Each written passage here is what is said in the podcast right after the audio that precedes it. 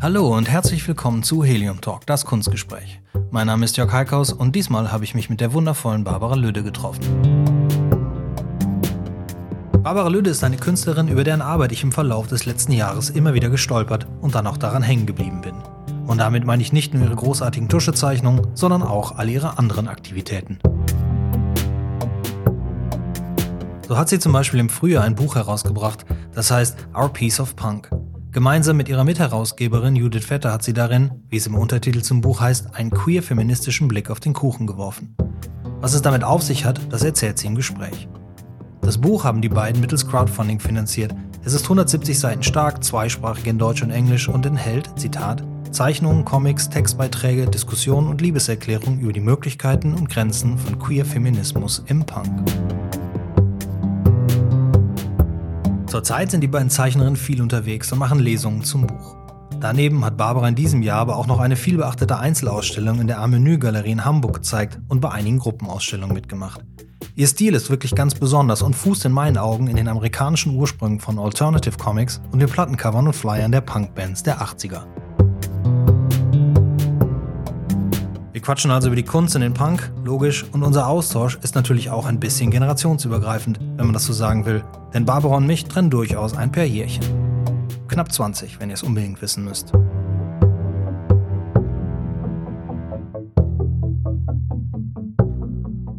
Wenn euch dieser Podcast gefällt oder es etwas auszusetzen gibt, freue ich mich natürlich sehr über Feedback. Als Mail an heliumtalk.heliumcowboy.com oder auf all den anderen Kanälen, auf denen ihr mich erreichen könnt.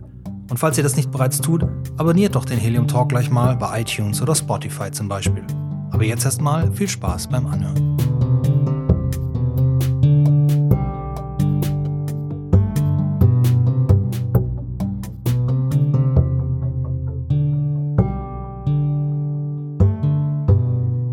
Helium Talk. Wie, wie ist der Punk eigentlich in dein Leben gekommen?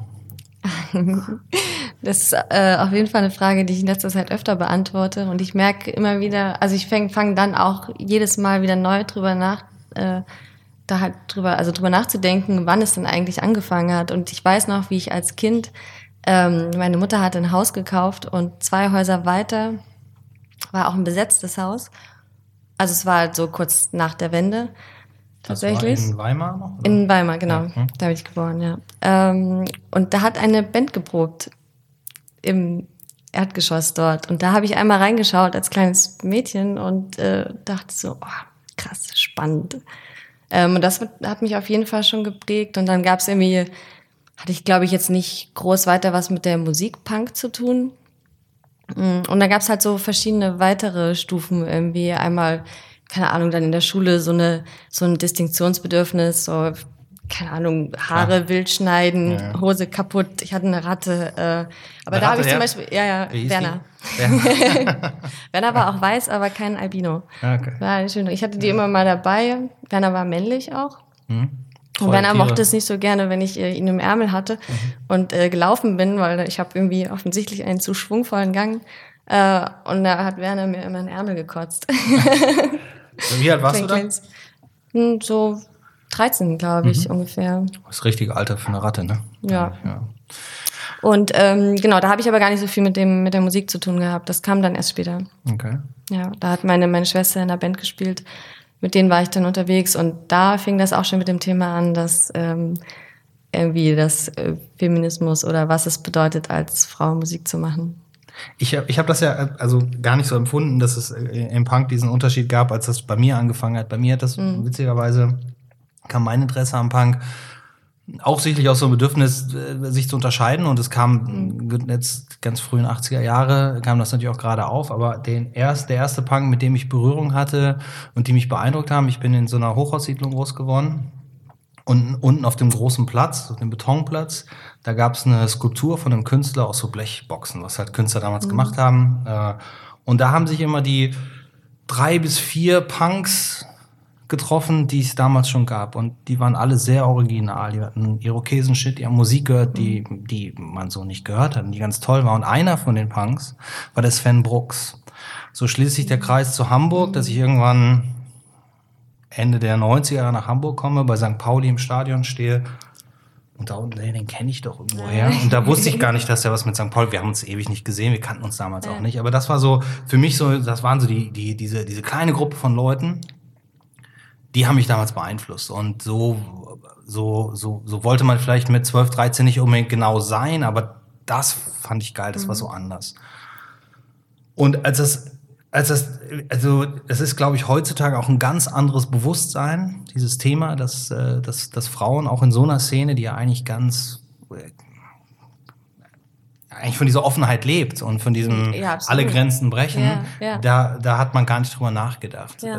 Und das ist, das ist dir aber schon früh aufgefallen, oder?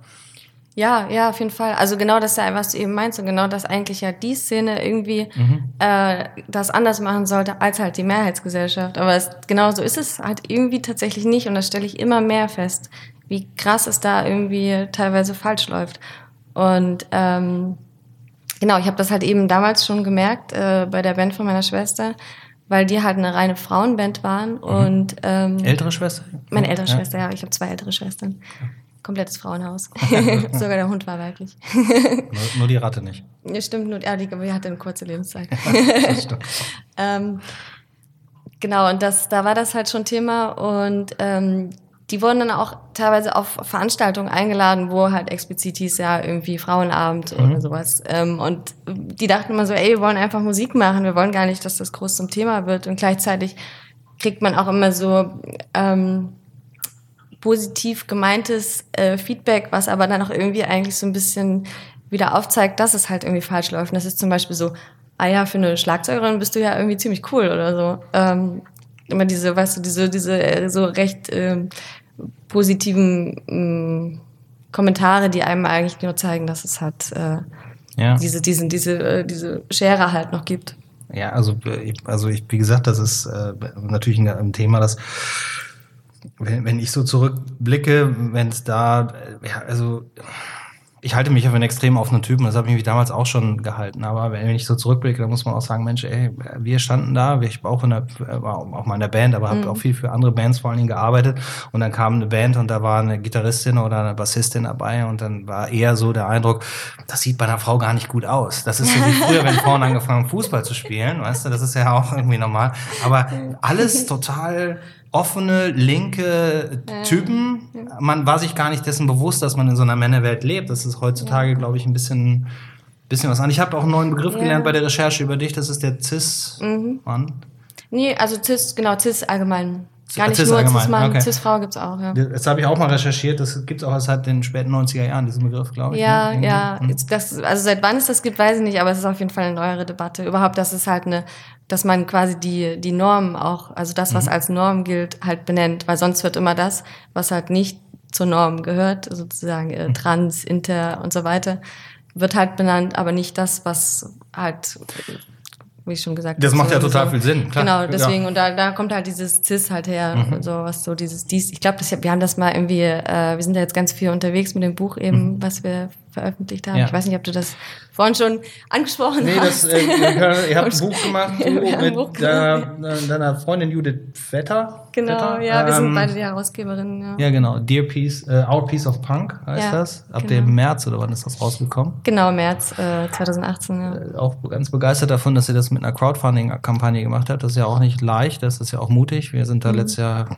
großartig dran gescheitert, aber wir sind natürlich auch ein anderer Absender vielleicht und wir wollten viel mehr Geld als ihr. Ihr wart ja mhm. super bescheiden. Ja, wir brauchten ja auch nur ein bisschen Zuschuss. Wir ja. hatten ja einen Verlag, hatten wir ja. ja. Und die haben auch die Druckkosten übernommen. Wir ja. brauchten nur noch ein bisschen mehr Geld. Ja, aber es ist ein schönes Paket geworden. Also das äh, mit, mit dem Tape, ähm, mhm. äh, also ein Mixtape macht natürlich auch immer noch äh, eine ganze Menge her, finde ich. Äh, kann man auch noch hören auf Bandcamp, habe ich vorhin auch entdeckt und mal hier laufen lassen. Ähm, gute Sachen bei. Ja. Hast du das zusammengestellt oder habt ihr das zusammengestellt, was da drauf ist? Oder? Ähm, das ist irgendwie dann auch so ein bisschen entstanden, weil die meisten Bands, die da drauf sind, haben irgendwie was mit dem Buch zu tun. Also sind da, äh, werden benannt oder okay. spielen in der Band und haben für das Buch einen Text geschrieben mhm. oder ein Bild beigesteuert oder so weiter. Oder äh, meine Band zum Beispiel ist auch mit drauf. Ich Deine? hatte, ja, ich hatte 2013, 12, ich weiß gar nicht mehr so genau, hatte ich auch meine Band. Und wie, die heißt wie? Hieß wie? Äh, Mio. Mio. Wir waren ein kleine, kleines äh, Screamo-Trio. Screamo. Screamo ist so, ja, ich weiß nicht, so noch eine Abform von Emo-Core quasi. Okay. Also so Nische, Nische, nochmal eine Nische, Nische in der Nische quasi. Ja, ich denke mal, ich weiß so viel, aber das schon, ja. wieder, schon wieder was dazu gelernt. Ja, aber das ist Das hat sich aber aufgelöst. auch in den 90ern erst entstanden. So. Ja, so alt bin ich auch noch nicht. Aber ähm, man kriegt das ja alles noch mit. Aber die, das, das heißt, die Band gibt's aber nicht mehr? Nee. Und du machst auch keine Musik mehr? Nee, jetzt gerade nicht. Ah, okay. Volle Konzentration aufs Zeichnen und ja, okay. so weiter. Mhm. Ähm, wieder zurück zu dem Buch. Ähm, sag mal den Untertitel nochmal, den, der ist länger. Der ähm, Our Piece of Punk, ein queerfeministischer Blick auf den Kuchen. Genau. Warum Kuchen eigentlich? Welcher Kuchen? Kuchen, ähm, Kuchen ist einmal Schweizerdeutsch ah, für okay. Szene tatsächlich. So ein bisschen Judith witzig. ist Schweizer, richtig? Genau, okay. Judith kommt aus der Schweiz. Ähm, und ähm, aber wegen Peace halt auch noch. Also mhm. wir wollen halt ein Stück von dem Kuchen, so ein bisschen so dieses Spiel damit und halt dadurch, dass es Szene ist. Also wir wollen unseren Teil dieser Szene halt. Ja. So und dann gibt es auch die eine der ersten Seiten im Buch, wo es so irgendwie irgendwie ist die Szene scheiße, aber wir wollen trotzdem ein Stück davon. Mhm. So, ja. ihr, ihr gehört beide der Szene irgendwo natürlich dazu. Mhm. Du hier wahrscheinlich der Hamburger Szene auch ein bisschen näher. Rote Flor hast du auch schon Plakate und sowas für gemacht. Ja. Früher schon, ja. 2012 oder so, wenn ich das richtig gesehen ja. habe, das ist schon ein paar Jahre her. Ja. Ähm, das Buch habt ihr gemacht, weil ihr denkt, dass es nötig war, das mal darüber mal zu schreiben, das in Buchform rauszubringen und also wir wollten irgendwie, wir haben schon hauptsächlich ein illustratives, zeichnerisches mhm. Buch gemacht. Also sie das ist auch Illustratorin oder? Genau, wir mhm. kennen das auch durchs Studium. Okay. Ähm, sie hat auch in Hamburg angefangen äh, zu studieren und äh, ja, wir dachten irgendwie, es, es gibt so viele Bücher, die sich halt auf Riot Girl beziehen, mhm. die halt auch so in den 90ern ihre, mhm. äh, ihren, ihre Hauptzeit hatten. Und ähm, wir dachten so, das ist irgendwie mal, keine Ahnung, wir brauchen irgendwie einen, einen aktuellen Blick darauf. Und es mhm. ist einfach ein Thema, was uns beide interessiert. Also, weil wir uns halt länger in der Punk-Szene bewegt haben und halt irgendwie gemerkt haben, so, mh, es gibt so Sachen, die uns irgendwie aufstoßen, aber es gibt auch Sachen, die wir total toll finden. Und wir wollten auch jetzt nicht, also wir haben nicht gesagt, wir wollen, keine Ahnung, aufzeigen, wie scheiße alles ist oder mhm. so, sondern es ging schon auch darum, einfach Menschen an, also wir haben ganz viele Leute angeschrieben und mhm. gesagt so, hey, habt ihr Bock, was beizutragen?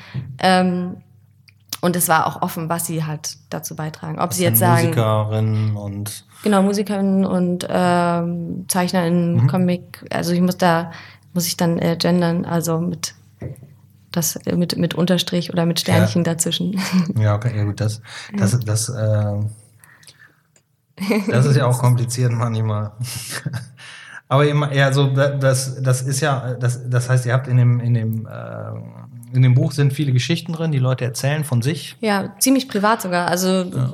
das finde ich auch total schön. Das ist ja. sehr, sehr, sehr ähm, subjektive Blickwinkel. Ja, ja ich habe mir leider, also das ist so ein bisschen, als ich das, als ich, äh, habe ich ja vorhin schon mal vorher gesagt, dass ich mich viel mit dir auseinandergesetzt habe und man eine Menge über dich findet äh, im Netz. Also nicht, also Dinge, die, die auch äh, spannend sind, an denen man sich dann auch mhm. verlieren kann. Und sei es, dass man auf so eine Musikseite kommt vom Bandcamp und, äh, mhm. und da dann ein bisschen tiefer reingeht oder dass es Interviews gibt, die ihr gemacht habt auf YouTube, die man sich eigentlich gar nicht anhören kann, aber weil die so schlecht sind von der Qualität. Aber ja, das ist wirklich der Wahnsinn. Ich weiß, was du meinst. Aber ja, aber ich habe, aber ich auch irgendwie charmant, oder? Ja, auch, auch, auch, ja, nein, das muss ja auch nicht immer alles hundertprozentig funktionieren. Ich bin dann auch, äh, DIY halt. Ich bin dann auch an der einen oder anderen Band mal hängen geblieben. Ja. Man verliert sich dann so ein bisschen. Ja, ähm, und äh, jetzt habe ich mich schon wieder verloren, jetzt weiß ich gar nicht, wo. Du, du bist irgendwie nicht so richtig, du weißt nicht. Äh, äh, genau, der, nee, genau. Und darum habe ich mir, genau, habe ich mir heute überlegt, zum einen sehr schade, dass ich diese Crowdfunding-Kampagne nicht mitbekommen habe, mhm. als sie war, weil ich hätte das gerne unterstützt und mhm. gerne so eine Ausgabe mit Tape und mit den Aufklebern ah, damals gleich mitgenommen, ja. äh, weil ich sowas immer sehr schön finde. Und dann habe ich gedacht, Mensch, ich habe es jetzt auch gar nicht geschafft, mir dieses Buch mal zu besorgen. Und eigentlich ist es doof, mhm. dass wir jetzt hier sitzen und ich das Buch gar mhm. nicht so kenne. Aber, aber hättest du doch was gesagt, ich hätte natürlich eins mitgebracht. Nein, ist okay, das, aber nein, im Vorfeld meine ich, an der Vorbereitung. So, Für mich ist diese okay. Vorbereitung halt relativ wichtig. Da musst du ein bisschen mehr erzählen. Ich werde es mir auf jeden Fall natürlich noch angucken. Ja. Ähm, aber du hast auch gerade schon was, was gesagt, das habe ich auch bei euch auf der Website gesehen, die ihr dazu macht. Ihr, ihr habt äh, dieses Jahr jede Menge Lesungen äh, ja. äh, in ganz Deutschland und ja. auch in der Schweiz, glaube ich. Ach stimmt, wir kamen da vorhin mit dem CIS drauf, oder? Ja. Nee. Nee, ähm, nee, nee, alles gut, aber ja. das, das, das heißt, ihr seid, das ist auch ein, das scheint ja ein Thema, das extrem wo es ein, wo es ein Bedürfnis gibt für die Leute auch, ja. äh, da mal reinzuhören ja. und zuzuhören. Ja. Ähm, jetzt seid ihr beide wahrscheinlich auch relativ jung noch, ne? Die Du bist wahrscheinlich auch dein Alter. Ähm, ja, ich weiß mit. Geht. Also äh, wo, wo, wo setzt du jung an? Aus meiner Perspektive. Juvenil würde ich wenn dann sagen. Ja, ja. Also ihr seid, keine, ihr seid keine Teenager mehr und äh, ihr, ihr, nee. ihr, steht schon in dem Leben, das wollte ich jetzt nicht anzweifeln. Aber ähm, als du geboren wurdest, da äh, fand der Punk tatsächlich auch so vom Zeit her eigentlich den Weg so ein bisschen in den Mainstream und hat sich so verbreitet. Also ohne zu sagen, dass das ja, ja. Mainstream geworden ist, aber da wurde er aufgepickt, da hat schon, sich das entwickelt in, äh, in, die, in, die, ganzen Unter... Da fing jetzt erstmal an, sich aufzusplitten. Mhm. Ähm, was aber natürlich so eine Bewegung auch irgendwo dann spannend macht, weil sie hätte sich ja sonst wahrscheinlich auch irgendwann verlaufen. Ähm, einfach, äh, wenn das immer so weitergegangen wäre. Ähm, aber äh, hat das denn dann auch viel damit zu tun, dass ihr euch da ähm, äh, schon den Punk als etwas rausgesucht habt, äh, was besonders oder was Spezielles in dieser Situation? Warum es da Sinn macht, ein Buch zu machen? Das ist wirklich nur eure Leidenschaft für die Musik und für den Lebensstil gewesen. Mm. Ich könnte mir vorstellen, dass Judith sagt, dass es wirklich da auch die Leidenschaft ist. Also bei mir ist es das definitiv auch, aber bei mir ist eher die Leidenschaft für Subkultur, glaube ich. Mhm. Also ich bin da, ich bewege mich auch genauso in subkultureller äh, elektronischer Musikszene okay. oder also eigentlich in allem, was so ein bisschen dieses, was man so vielleicht als Nische sehen würde, mhm. so ein bisschen vom, vom Mainstream abgeht. Ähm, aber klar, auf jeden Fall fand ich Punk einfach so äh, immer unglaublich spannend wegen diesem Distinktionsteil, mhm. der halt irgendwie drinsteckt.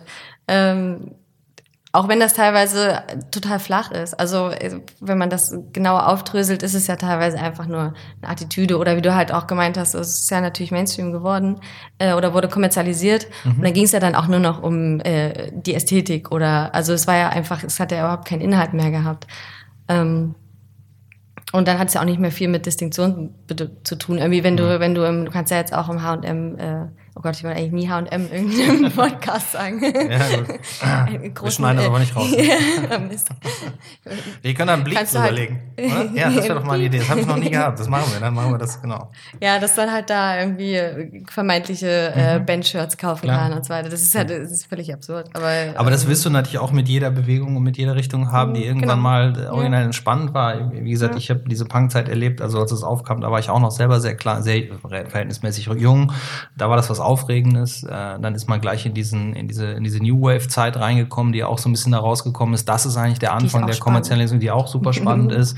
Äh, gibt ja immer so viele Leute, die sagen irgendwie, keine Ahnung, 80er, 90er Jahre, gerade dieser Zeitpunkt war furchtbar, was Kleidung und Musik angeht. Aber ich glaube, dass wenn ich heute auf Konzerte gehe, vor allem wenn ich auf Konzerte gehe von Bands, die ich früher auch schon ganz gut fand, die haben dann junge Vorbands und die haben einfach dieses wahnsinnige Talent, das alles zusammenzubringen und in eine neue Form zu bringen, die das zitiert. Das erlebt man wahnsinnig viel. Insofern ist da auch viel Gutes passiert. Ähm, aber ich kann auch, ich habe auch in meinem Freundeskreis und Bekanntenkreis natürlich viele und ich mache mich da selber auch nicht ganz frei von, dass wenn man manchmal junge Leute sieht mit einem T-Shirt von dieser großen schwedischen Modemarke, äh, wo du denkst, fuck, bist denn da? Also ehrlich mal, du hast doch gar keine ja. Idee, was das sein ja. könnte. Aber dann, dann gehst du auf die, auf, dann gehst du auf die andere große Zeit, wo sich Musik, wo, wo, wo es, ich habe, es gibt einen Film, einen Sonic Youth Dokumentarfilm über die erste Tour von denen 1991 durch äh, eine große Tour, wo die groß wurden, mhm. wo, äh, wo die mit Nirvana auf Tour gegangen sind, die damals noch kein Schwein kannte. Die habe ich in Halle in der Show gesehen. Die habe ich auch damals, oh. äh, habe ich Sonic Youth interviewt. Ich habe dafür so eine oh. Zeitung gearbeitet und ähm, und war da, ja, ja, total. Aber ich, mir war das, wenn mich der Schlagzeuger unserer Band aus Köln damals nicht in diesem einen der seltenen Telefonate oder an einem Wochenende, wo ich vorher da war, gesagt hätte, Jörg, die haben eine Vorband, weil ich für so ein Sonic Youth die musst du dir anhören. Und er wollte mir auch noch eine Kassette geben von der Wand. Er hat so eine riesengroße Plattensammlung gemacht. Und ähm, Dazu ist es aber nicht mehr gekommen. Aber ich wusste auf jeden Fall, ich muss mir diese Vorband angucken. Und ich war vorher zu einem Gespräch mit, äh, mit, äh, mit Sonic Youth, äh, Thurston Moore und, äh, und dann haben wir uns unterhalten, saßen Backstage und dann haben sie mir ganz freundlich, wie zwei nette junge Leute meines Alters, haben mir äh, Dave Grohl und Chris Novoselic die Hand geschüttelt mm. und gesagt, ja, yeah, we're Nirvana, we hope you come mm. later to our show. Und Kurt Cobain lag und schlief. Mhm. Aber ich wusste überhaupt nicht, wer das ist und ich kannte jetzt durch meine Musikzeit natürlich auch, wie das Backstage aussieht und wie man so. Mhm. Das war halt eine junge Band, die als Vorband kommt ja. und dann haben wir die abends angesehen und gesagt, fuck, ey, was, wie geil sind die eigentlich, bitteschön. Ja.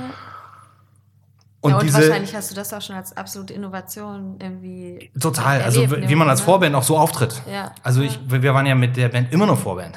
So, mhm. ne, meistens ja. bei solchen Sachen. Aber wenn du, äh, und die, die, die Band habe ich damals gemanagt, stand ich mal selber auf der Bühne, die Band, mhm. die ich mhm. betreut habe damals. Äh, das heißt, ich habe das alles auch noch von dieser Außenwirkung, wie die Leute darauf reagieren gesehen. Du hattest diese Frechheit als Vorband nicht, du hattest mhm. diesen Druck nicht wie die. Die waren Teil des Ganzen, die gehörten da irgendwie zu. Und am Schluss haben Sonic Youth die nochmal auf die Bühne, haben die mal was zusammen gemacht, weil so wenig Leute bei der Vorband da waren. Ja, okay. Das erste Mal gesagt, hey, ihr habt vielleicht unsere Vorbände gar nicht mitbekommen, ja. aber jetzt kommen die mal alle auf die Bühne. Und die haben damals schon, hatten die schon Gitarren kaputt geschmissen und gesagt, bist du eigentlich bekloppt, du bist Vorband, wie viele Gitarren willst du denn noch kaufen hier in Halle an der Saale? weißt du, so, wo kriegst du die eigentlich her? Mhm. Ähm, aber diese, das wollte ich eigentlich sagen, mhm. diese, diese, dieses Video, was sie dazu rausgebracht haben, also die habe ich damals auch als Videokassette gekauft, hieß The Year Punk Broke. 1991. Mhm. Das war wieder so eine Form von, wo man Punk in den Zusammenhang mit der Musik gebracht hat. Und das stimmte tatsächlich irgendwie.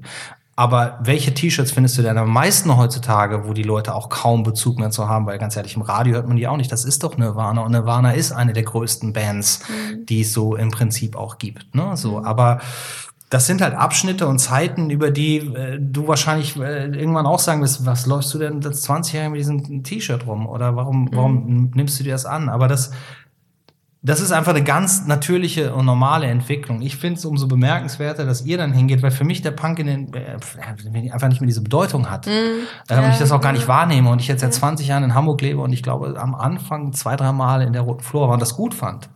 Ja. Aber man, man verliert so ein bisschen, die Distanz ist irgendwann da. Ja. Und äh, wenn ihr dann so ein Buch macht, das rüttelt einen ja auch wieder wach. Ja. Man kommt da auch wieder auf so ganz andere, andere, andere, andere Ideen. Aber was ist denn, was, was bleibt denn, wenn ihr so Lesungen macht? Was bleibt, was sind das, sind das Leute, die, äh, die sich da auch mal wieder wachrütteln lassen? Oder äh, sprecht ihr da mehr in eurer ich sag mal, in eurer eigenen Peer Group. Also ich meine, mhm. das, das, ist ja, das ist ja ein Thema, das ist ja unangenehm eigentlich, mhm. dass man darüber reden muss. Mhm. Das ist auch so ein Thema, was wir auf jeden Fall super oft danach diskutieren. Und das ist einmal, sprechen wir auf jeden Fall eher die quasi Peer Group an. Mhm. Also dass wirklich natürlich uns die Leute einladen, die das Thema eh interessiert und die mhm. halt auch da die Probleme sehen. Äh, und weniger halt die Macho-Punks, die wir halt eigentlich vielleicht auch gerne mal ansprechen würden, um so ein bisschen mhm. Reibung zu erzeugen. Aber man, ähm, jetzt habe ich, jetzt habe ich den Faden verloren. ähm, also es ging darum, ob ihr, so, ob, ihr, ob, ihr da, ob ihr da tatsächlich jetzt ein Thema macht, was äh, wahrscheinlich geht es eher darum zu wissen, also ja, ja, wen erreicht ihr eigentlich damit? Ja, so. ja, und genau auch dieses Thema von wegen, ob jetzt Punk nun tot ist oder nicht, mhm. das diskutieren wir danach auch super oft. Und dann denke ich auch so, aber irgendwie wenn wir so oft eingeladen werden äh, und und das auch so so viel diskutiert wird, ist es ja scheint es ja irgendwie auch noch eine, eine hohe Relevanz zu haben. Und das war gar nicht so, also äh, bei unserer Release-Veranstaltung in der Flora, also die mhm. haben wir hier in der Flora gemacht, ähm, da waren so unglaublich viele Menschen da. Also wir waren völlig überwältigt. Das war wirklich unglaublich krass. Ähm, und danach meinte auch einer in einem Gespräch äh, so von wegen ob wir dann quasi jetzt auf der feministischen Welle mitreiten würden. Also es hatte so, so fast wie so einen leichten äh, Vorwurf mit drin, so von wegen, dass wir ja eigentlich so jetzt dem, äh, was gerade so Trend ist, dass ja. wir da so ein bisschen mitreiten, was wir auch gar nicht wollten. Also es war überhaupt nicht unsere Absicht, da irgendwie was zu machen, wo wir wussten, okay, das wird voll der Verkaufsschlager. Und es war wirklich einfach so Leidenschaft, ja. Wir hatten Bock ja, drauf. Wir hatten das ist einfach irgendwie auch immer noch ein, äh, naja, vielleicht nicht der richtige Begriff, aber auch irgendwo eine Nische also in eine relativ kleine Szene, überschaubare Szene, in der man ja. so ein Thema aufgreift. Also wenn ja, ihr da mitreiten wollt auf so einem Thema, dann kann man das natürlich viel größer aufziehen. Also genau. Und dann halt auch noch ein illustratives Buch, also mhm. was viel Zeichnungen und Comics enthält. Mhm. Also wenn man so, das meinte ich gleich vorhin schon auch, wenn man irgendwie so Bücher über die Riot Girls hat, dann mhm. sind das halt teilweise sogar eher wissenschaftliche oder äh, halt so Erfahrungsberichte und so. Aber weniger so auf einer, auf einer visuellen Ebene. Mhm. Also es gibt eigentlich, ich glaube, es gibt wirklich einfach kein Buch, was dem, was wir da gemacht haben, irgendwie ähnlich ist in der Form. Ja, Ohne das jetzt damit äh, hochjubeln zu wollen, sondern nee, einfach nur das. Also das ist ja gerade heutzutage, wo es sehr viel, wenn ihr da angezweifelt werdet, weil ihr das Thema Feminismus äh, euch rausnimmt, ist es heutzutage natürlich überall immer eine brutale Übersättigung und alle machen alles. Ja. Ähm, da, und keiner kriegt mehr alles irgendwie auch mit und mhm. alles ist extrem fragmentiert durch die äh, durch diese Reizüberflutung an Informationen, die man einfach hat. Und der man sich ausgesetzt äh, sieht, mit der man aber auch äh, umzugehen lernt. Ähm, dass man sich da was rauspickt, was, äh, was vielleicht irgendwie Berührung hat mit den anderen Themen und den großen Themen der MeToo-Debatte. Wenn das dann gerade passt, dann passt das eben, aber das ist ja nichts, wo ihr da aufgesprungen seid, nehme ich mal an. Ähm, denn das spielt, spielt das in dem Buch eine Rolle, ne? Nee, nee, nee, wir haben auch äh, Ende 2015 damit angefangen. Oh. Ja, ja, okay. Also wir haben viel früher angefangen, bevor äh, das, also e egal, das ist auch mit, also so aktuelle äh, Debatten, die so, das hat ja auch mit der Punk-Szene nicht direkt zu tun. Doch. Ja. Und das war auch, also die, wir hatten das, wir hatten das Buch fertig, da war die MeToo-Kampagne noch gar nicht mhm. äh, so publik. Ja, und aber umso wichtiger, um darauf zu kommen, wenn euer Buch so liebevoll gemacht ist und da ein Unterschied ist zu anderen Publikationen, das ist ja das, womit man sich dann äh, auch einfach unterscheiden und absetzen kann. Ne? Und das mhm. ist ähm, das ist diese, diese, diese, diese Leidenschaft und Hingabe, mit der man Dinge macht. Äh, ich glaube, das ist zum Beispiel auch was, äh, was das vielleicht auszeichnet. Ihr habt das nicht gemacht, um reich zu werden, weil man mit Büchern nicht mehr reich werden kann. Mhm, richtig. Also nicht mit solchen Büchern zumindest. Ähm, und das ist aus, das kommt halt aus einer Leidenschaft heraus, ein Thema, was man besetzen möchte oder mal äh, ansprechen möchte. Ihr habt äh, in diesem Jahr noch jede Menge Lesungen, ihr habt auch wieder eine in Hamburg, die letzte, oder was ist das, die Abschluss irgendwie? Habe ich das richtig Stimmt, verstanden? ja, auch in der Flora, ne? Genau. Was ich schön fand auf eurer Website nochmal zu diesem Lesungsthema, darum komme ich da jetzt drauf wieder zurück. Ihr habt geschrieben, dass ihr so viele Anfragen bekommt, aber dass ihr jetzt erstmal gucken müsst, dass ihr das mhm. alles äh, überhaupt hinbekommt, denn ihr habt ja auch noch andere Leben, ihr müsst ja auch noch Geld verdienen und so, ne? Genau, wir müssen, ja, das ist auch nur gar nicht nur Geld verdienen, sondern es ist dann, weiß ich nicht, Schulabschluss machen. Also mhm. ich bin fertig, aber Judith ist noch dabei. Okay. Äh, oder auf Reisen gehen oder es ist halt doch, es ist total toll, unterwegs zu sein und mit dem Buch zu lesen. Mhm. Ähm, aber ich, es ist natürlich auch ein, es reißt dann immer so ein bisschen aus den eigenen Projekten raus. Was was aber natürlich im Augenblick, und darum ist es egal, ob man mit 2015 damit angefangen hat und es heute rausbringt, äh, man bringt es ja zurzeit immer äh, alles, was man tut und alles, was wir tun zurzeit, werfen wir ja immer gleich in so eine große, in so einen großen Brandherd rein, weil die, weil die Welt äh, und die Gesellschaft dabei ist, äh, äh, sich das Leben selber zur Hölle zu machen, ne? Mhm. Ähm, egal wo man hinguckt. Insofern passt natürlich so ein Buch zu der Auseinandersetzung auch. Ja. Ähm, Ihr hattet jetzt auch in Chemnitz eine Lesung, richtig? Nee, die kommt noch. Die kommen noch, die genau, kommt schon Ende ja. September kommt ja, die noch. Ja. Ähm, das wird dann ja auch mal ganz spannend, weil ihr dann natürlich dann auch Bezug nehmen könnt, zumindest. Also es ist ja auch eine Möglichkeit, mal was zu sagen ähm, zu dem Thema. Äh, insofern, das, das kannst du ja nicht planen, wann das rauskommt, wie das rauskommt. Aber ich glaube, du wirst zurzeit immer irgendwo äh, eine, eine Möglichkeit finden, ähm, das ist, oder um, irgendwas finden, wo es einfach wichtig und wertvoll ist, dass man mm. die mhm. Stimme mal erhebt. Mm. Das, Genau, und das ist uns auch total wichtig, dass wir jetzt nicht nur den Fokus darauf legen, zu sagen, also klar, der, der Fokus des Buches liegt schon irgendwie darauf, anzusprechen, was man für Privilegien als Cis-Typ mhm. halt irgendwie hat mhm. und die mal zu checken. Aber genauso sagen wir halt auch, dass man irgendwie schauen muss, was wir äh, halt als weiße Menschen für Privilegien haben und mhm. dass äh, wir halt absolut gegen Rassismus und so weiter sind. Also das ist äh, uns halt extrem wichtig. Mhm. Ähm, genau. Und das ist also auch, äh, auch wird auch thematisiert im Buch. Es war jetzt nicht vordergründig ähm, das Thema, aber ja. ja.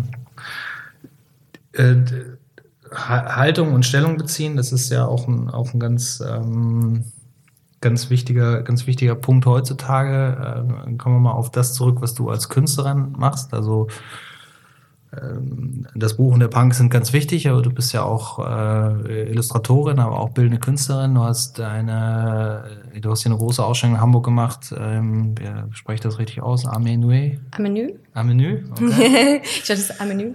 Ja, ähm, ja, noch charmanter.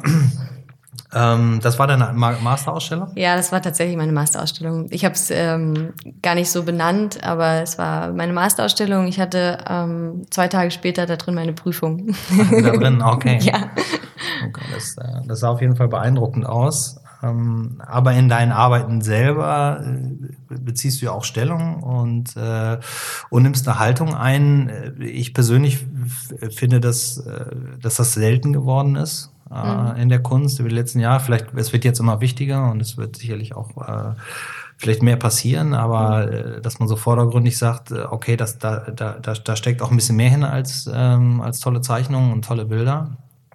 Ähm, wie, wie schwer fällt dir das als Künstlerin, dich da ähm, also den Punkt rüberzubringen. Ich meine, deine Zeichnungen äh, kann man auch ohne politischen Hintergrund überhaupt, man kann mhm. fast alle Kunst ohne irgendeinen Hintergrund mhm. aus dem Kontext rausnehmen und einfach nur schön finden. Mhm. Ähm, aber wie, wie, wie sehr ist das für dich ein, äh, ein Prozess und, äh, eine Schwierigkeit in, in, in, in der, auch in der Herstellung, äh, Erstellung deiner Kunst und von Ausstellungen?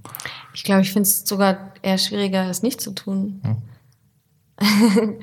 Also es sind in, immer Sachen, die mir irgendwie unter den Fingernägeln brennen. Und das ist auch, ich glaube, äh, vielleicht ähm, manchmal gar nicht so vordergründig für Menschen zu sehen, aber wenn in meinen Bildern jetzt nicht eine offensichtlich antirassistische oder äh, ähnliche Aussage steckt, dann steckt irgendwie eine, eine Art Unbehagen in dem, in dem Menschsein in der Gesellschaft. Äh, und sei es das aufgrund von dem, was wie einem gesellschaftlich vor gelebt oder halt vorgeschrieben wird, wie du dich zu fühlen hast als Mann oder als Frau mhm. oder als ja, als müsste man jetzt wieder Cis davor machen, aber ich, ist auch egal, mir geht es auch gar nicht immer um so, so Begriffsglauberei, das ist ähm, nicht immer so wichtig, finde ich. Aber ähm, genau, also einfach, es geht auch manchmal um die Frage nach dem, ja, nach dem Individuum oder der, der äh, Selbst, Selbstverwirklichung einfach. Kommt sowas gut an in der Masterarbeit, wenn man das abgibt? Ist das auch ein Thema? Ja, also meine Thesis wurde extrem gelobt. Ja, ne? Scheint irgendwie, also doch, weil es, äh, klar, sobald du irgendwie auch inhaltlich dich auseinandersetzt mit Themen und mhm. sind gesellschaftliche Themen. Also ich habe viele soziologische Bezüge auch gezogen.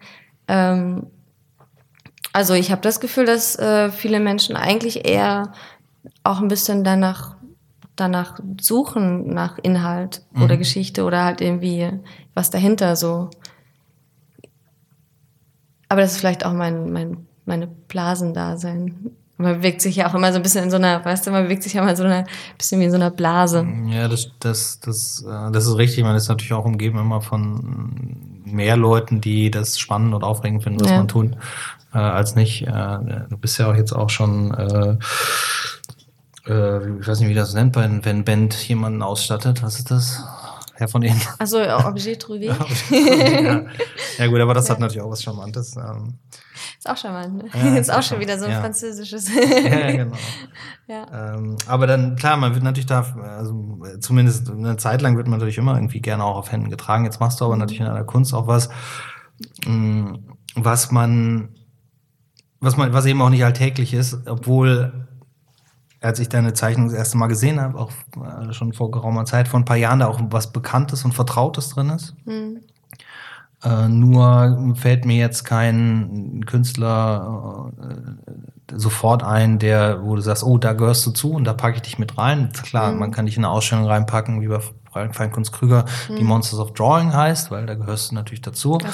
Aber sonst ist vielleicht, dann erinnert man sich, ist vielleicht so ein Charles Burns oder vielleicht, wenn man noch weiter geht, diese, diese, also so eine amerikanische Subkultur aus das entstanden mhm. sind. Das sind ja auch alles bei Charles Burns, weiß ich nicht. Aber mhm. diese Subkultur in Amerika, diese Comic, ja, äh, Art von, da ist auch keiner reich geworden bei. Ja. Und die haben auch alle Comics im Eigenverlag rausgebracht. Ähm, und daran erinnert mich das eher. Das heißt, da ist so eine, ja, da ist das, also der, der, der, der Stil hat schon, ist schon sehr amerikanisch für mich. Mhm. Also ist ja immer persönlich, nur weil ich jetzt hier zig Jahre Galerie mache, habe ich ja, heißt das ja nicht, dass ich Ahnung davon habe ähm, und das alles so einordnen äh, kann. Aber es liegt bei mir daran, dass ich das nicht einordnen will.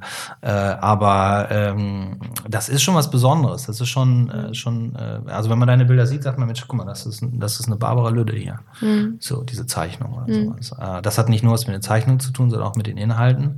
Und ich weiß gar nicht, was ich empfehlen sollte, was die Leute sich äh, am besten angucken. Deine Website ist sehr gut, das finde ich ja immer noch hervorragend, wenn heutzutage viele Künstler, mit denen ich zusammenarbeite oder die ich kenne, die in deinem Alter sind, die haben nicht mal mehr eine Website, Social weil die sagen, Instagram reicht, und Facebook reicht ja. Aber das ist ja, das ist ja wie so eine eigene Website, die ist wie ein eigenes Haus. Das, ja. äh, das gehört ja. dir, das kannst du selber gestalten und das äh, nimmt dir keinen Börsencrash und Ja, keinen, außerdem Facebook interessiert sich niemand mehr für. Das, das ist einfach, richtig, also und so ist es mit allen sozialen Netzwerken. Es mhm. ist einfach kurz. Irgendwann hört es auf, ne? ja. Äh, aber da, also soziale Netz, was ich, was, also ja, kann man, ich, ich würde sagen, wenn man sich deine Arbeiten anguckt, dann sollte man einfach äh, googeln und dann sollte man gucken. Ich finde dein Tumblr, das ist auch eine ganz gute Plattform, mhm. weil da einfach nur Bilder sind mhm. äh, und man sich entscheiden kann, ob man sich die näher anguckt oder nicht. Mhm. Aber da kriegt man einen guten Überblick auch äh, über die letzte Zeit. Wann hast du eigentlich angefangen, so zu zeichnen? 2011 oder so, ist schon, ist schon eine Weile her. Ja. Ja, also sieben Jahre ungefähr. Und was hast du? Es hat sich halt, also es ist so plötzlich entstanden. Mhm. Ich habe, ähm, glaube ich, ein bisschen mit, mit Gig-Postern auch angefangen. Okay. Ich habe eine Weile in Leipzig gelebt und habe mhm. da ein paar Konzerte gemacht für, für äh, ähm, was habe ich gesagt? Plakate für Konzerte gemacht. Hier ist gerade Wespen vorbei. Hast du Angst vor Wespen, oder?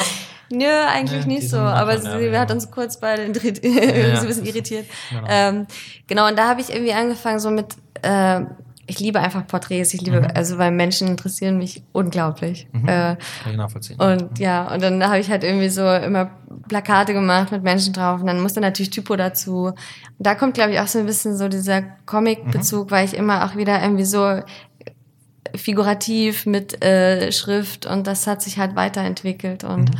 da habe ich auch angefangen mit schwarzer Tusche zu arbeiten und das ist einfach, das ist glaube ich auch wieder so ein bisschen amerikanisch, mhm. obwohl es natürlich auch irgendwie eine viel größere Tradition in der asiatischen, also China, Japan, ähm, mit der Tuschemalerei irgendwie eine viel größere Tradition noch hat. Aber und dann halt auch noch wieder eben in der Tätowierkunst äh, mit ja, klar. Ink äh, ja auch wieder irgendwie Bezug hat. Der ist auch unauslöschlich. Ja, ja, ja, ja. Machst du dann mit Pinsel oder Feder oder Stiften oder? Ich genau mit Pinsel. Ja, also schwarze Tusche mhm. äh, mit Pinsel aufgetragen. Ja, ist, ein, ist eine schöne Art zu arbeiten. Ja, ich. ja, ich liebe mhm. es. Mhm. Ich komme, also es ist sehr zeitaufwendig und ich merke, dass ich gerade ähm, nicht genug dazu komme, das mhm. tatsächlich zu machen. Ja. Ja, was, ja, was aber auch schön ist, weil es gibt halt, also dieses Jahr ist wirklich sehr äh, ereignisreich so und es passieren tolle Sachen mhm. und das ist auch schön. Ja. Also es gibt ja auch ein gut, also das ist ja, ich glaube, also man wird eh nie fertig sein. Also wenn du jetzt, wenn du jetzt sagst, du hast, ähm, du hast das Gefühl, nicht, äh, nicht genug dazu zu kommen, äh, du bist sag mal, bis du umfällst, sowieso nichts anderes machen als das wahrscheinlich und das kannst. Mhm. Darum ist ja noch genug Zeit. Ähm, aber ich kann diese Ungeduld natürlich auch gut nachvollziehen und verstehen. Ja, es ist einfach so, es macht das einfach, ja, ja ist dann die Leidenschaft. Aber führst du dann so ein Skizzenbuch, dafür. wo du so Sachen skizzierst oder sowas und aufnimmst? Oder ist das einfach, du sagst, du setzt dich hin, jetzt habe ich eine Ausstellung in äh, drei Wochen, drei Monaten, einem Jahr und da bereite mhm. ich mich jetzt drauf vor? Oder nimmst du Einflüsse auch mit, wenn du durch die, wenn du unterwegs bist? Mm, also ich, das sind eher so, genau, beides, glaube ich. Mhm. Also irgendwo Alltagsskizzen kommen mit rein, aber auch genauso äh, Bilder, die im Kopf sind. Einfach, mhm. was, was ein Mensch für eine Haltung, äh, Geste, äh, was kann mit einem Menschen passieren. Äh, so, so, so Skizzen, das sind schon Ideenskizzen, die ich auch auf jeden Fall mit einarbeite. Ja. ja. Dann, äh, und dann ist eine Ausstellung natürlich auch eine Plattform, um äh, eine gute Plattform, um wie ein Buch, was du auch gemacht hast, mhm. oder wie Musik halt auch, äh, dass man sein, sein, seine, seine, seine Meinung mal, mal loswerden kann. Ähm, gibt es auch ganz rein nur einfach poetisch, eine poetische Seite bei dir in deiner Kunst oder ist das immer ein Thema? Wie meinst du das?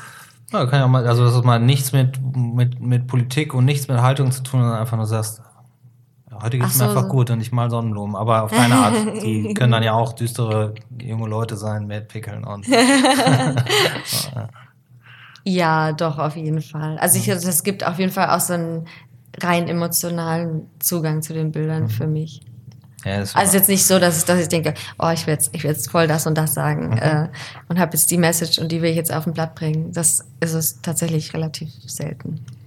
Jetzt hast du in der Kunst natürlich genau das gleiche Problem, mal ganz ehrlich sein. Vielleicht eigentlich sogar noch viel, viel schlimmer, finde ich, als, äh, oder in meiner Warnung zumindest. Äh, aber vielleicht, weil ich das nicht so untersucht habe wie du. Und ich, äh, ist ja das Thema Frauen in der Kunst spielen traditionell eine sehr untergeordnete Rolle. Und da wird ja, immer nicht, drüber nicht diskutiert. Nur in der Kunst. Ja, aber äh, gerade in der Kunst fällt mir das natürlich immer auf. Ja. Und da, äh, da, da, da, selbst wenn du behauptest, so aufgeklärt zu sein wie ich und wie mit Helium Cowboy ist natürlich die Anzahl der weiblichen Künstler, die wir hier vertreten haben, eher mhm. gering. Ja.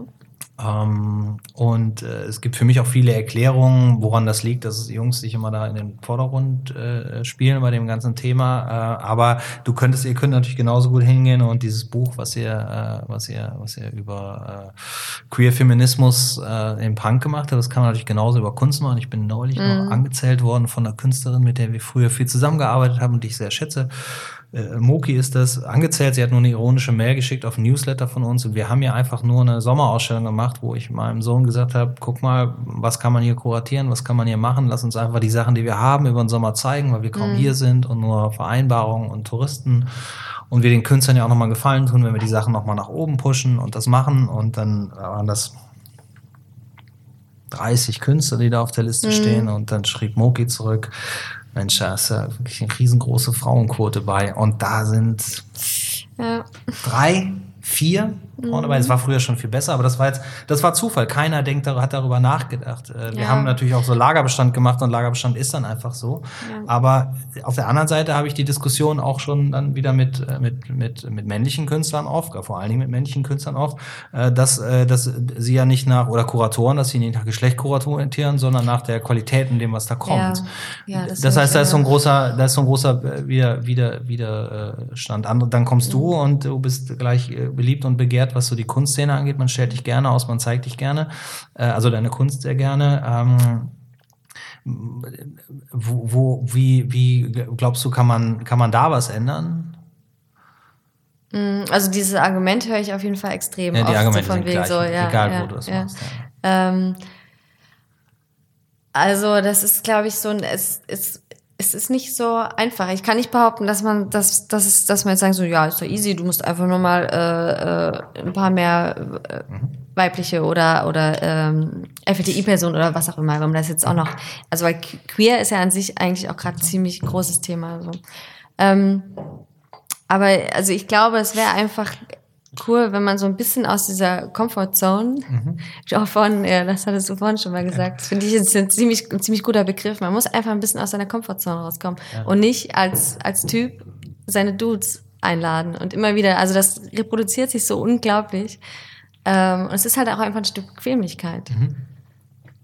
Und da muss man irgendwie mal rauskommen und sich auch einfach mal überlegen, so Moment, ich kann auch mal einfach weiterschauen. Und wenn ich mir ein bisschen Mühe gebe, finde ich genug Leute. Und ich, also ich weiß nicht, vielleicht, ich nehme das in, in Hamburg auf jeden Fall auch ziemlich extrem so mhm. wahr, dass es doch auch irgendwie so ein, also no offense, aber so ein, so ein älterer Herrenclub ist. ja, und das ist, das ist auch, also ich, ich finde es auch ein bisschen unangenehm. Also ich merke, dass, dass ich dann auch über meinen eigenen Schatten springe mhm. und sage so, nein, ich will das aber und ich nehme mir das.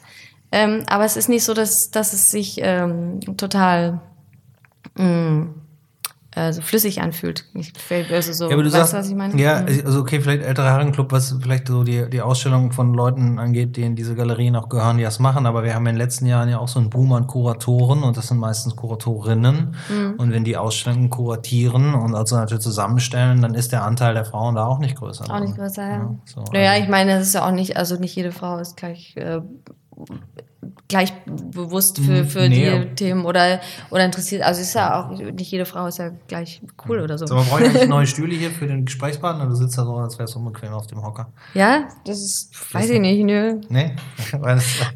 also vielleicht äh, bin ich ähm, kleiner, nee, ich weiß ich es nicht. Ja, ich nehme ja, ich nehm ja hier Kritik an. Ich habe ja neulich auch äh, harsche Kritik eingestellt für unsere Musik, die ich hier mhm. drunter lege.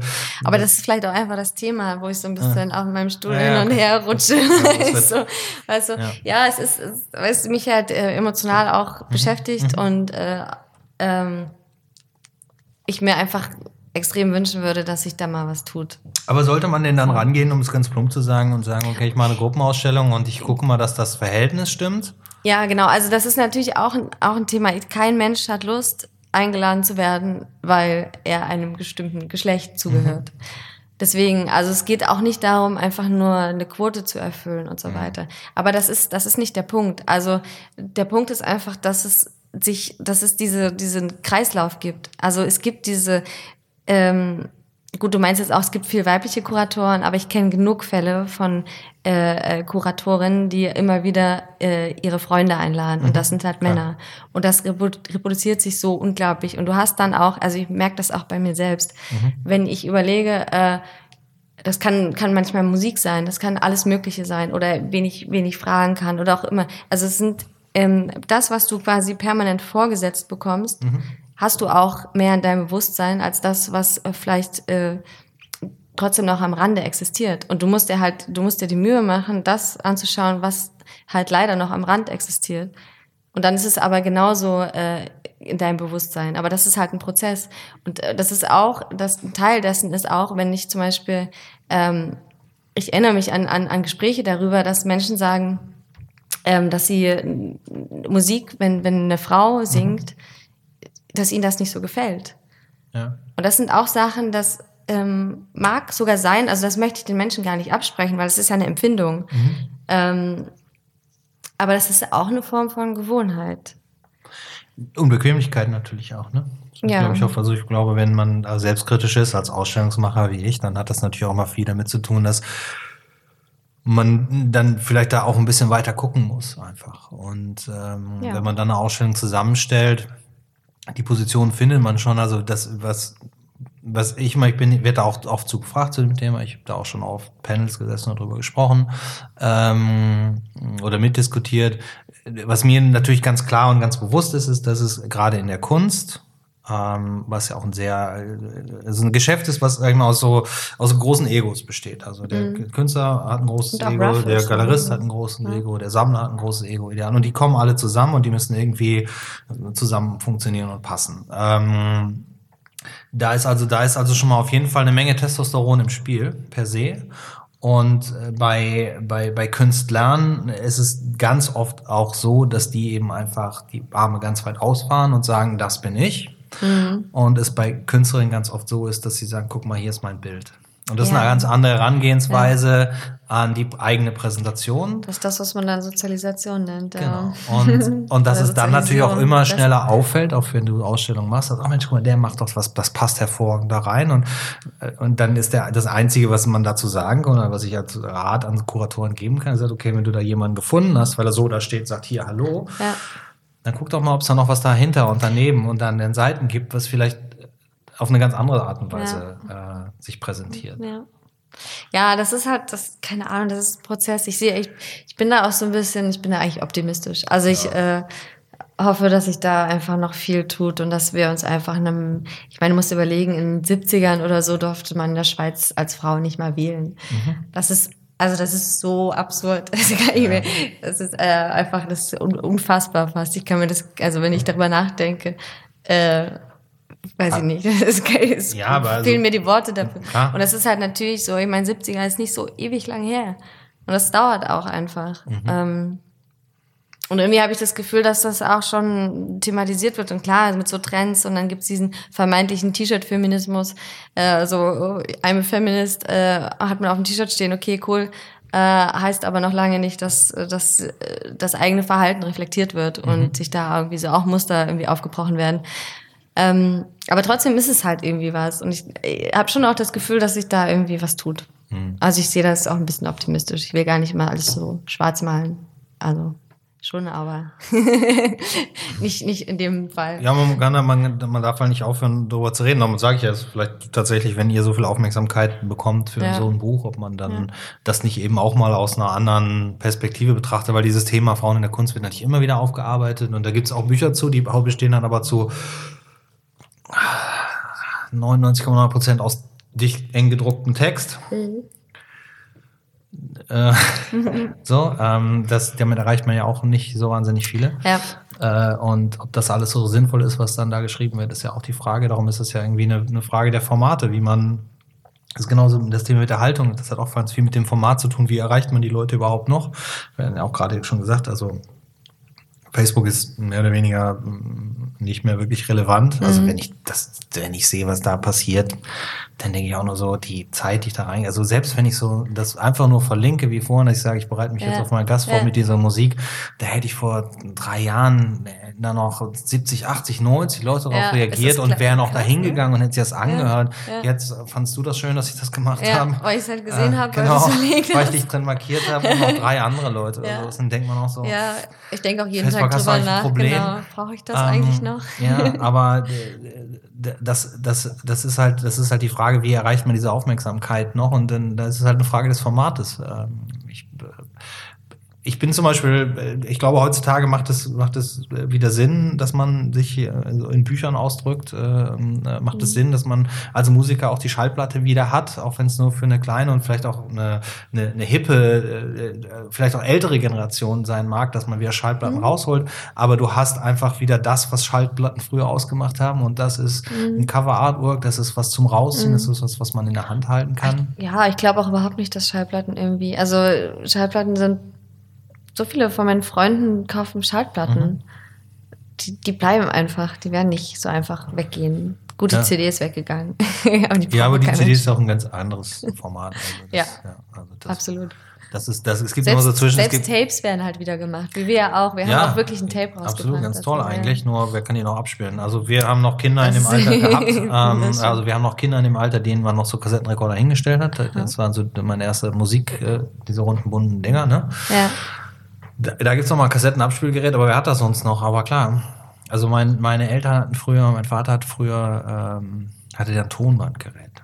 Mhm, genau. Ja, mein Vater hat auch damit aufgelegt. Ja. Als DJ mit Tonbandgerät. Das ist ja eigentlich auch was richtig Schönes, aber diese Bänder sind halt einfach nicht. Ja, sind schon kompliziert.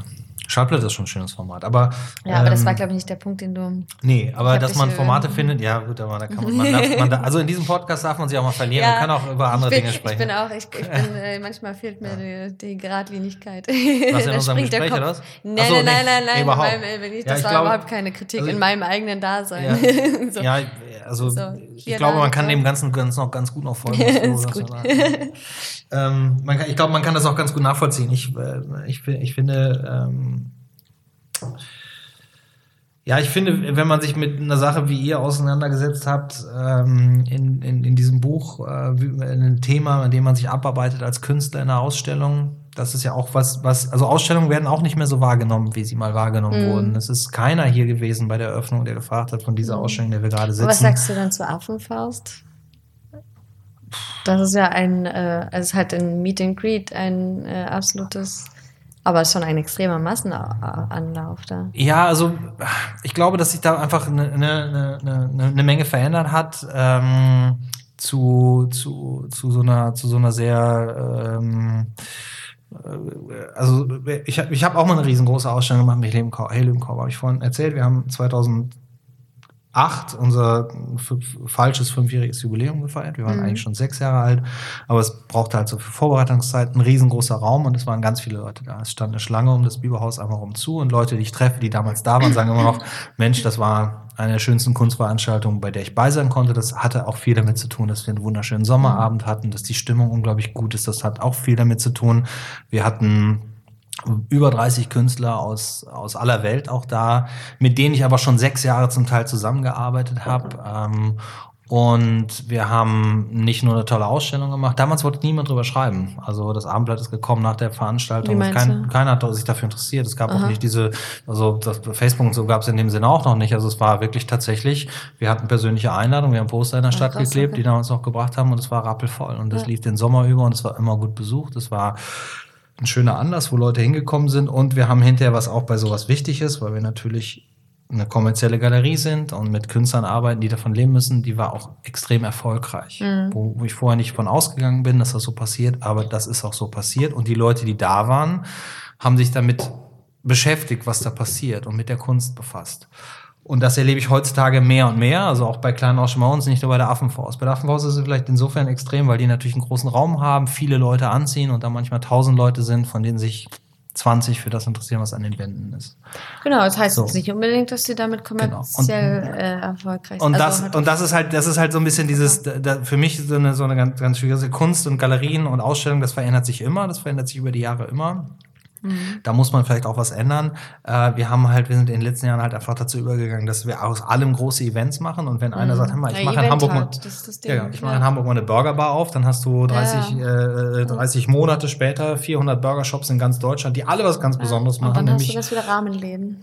Ja, genau. Beef zwischen zwei Patties packen. Weißt du, wenn du das dann unseren amerikanischen Freunden erzählst, die wir so persönlich haben und kennen und sagen, bei uns sind Burger gerade ganz gut und sagen, okay, okay. So ähm, Und das ist halt immer, es ist halt, wird halt immer groß und es wird dadurch nicht wirklich so wahrgenommen. Und ich freue mich über Ausstellungen, die man machen kann, wo man, da, also äh, früher hatten wir auch äh, einen ganz kleinen Raum, 60 Quadratmeter in der, in der, am, am, am Schlachthof. Mhm. In der Sternstraße, der Feldstraße, die Ecke, mhm. da war, da standen die Leute auch unten, die ganze Balkon war voll, das war rappelvoll. Äh, Habe ich neulich noch mit jemandem drüber äh, nachgedacht, der früher auch dabei war, sagte, und ab einer bestimmten Uhrzeit konnte man nichts mehr sehen, weil mhm. der Raum war so verqualmt.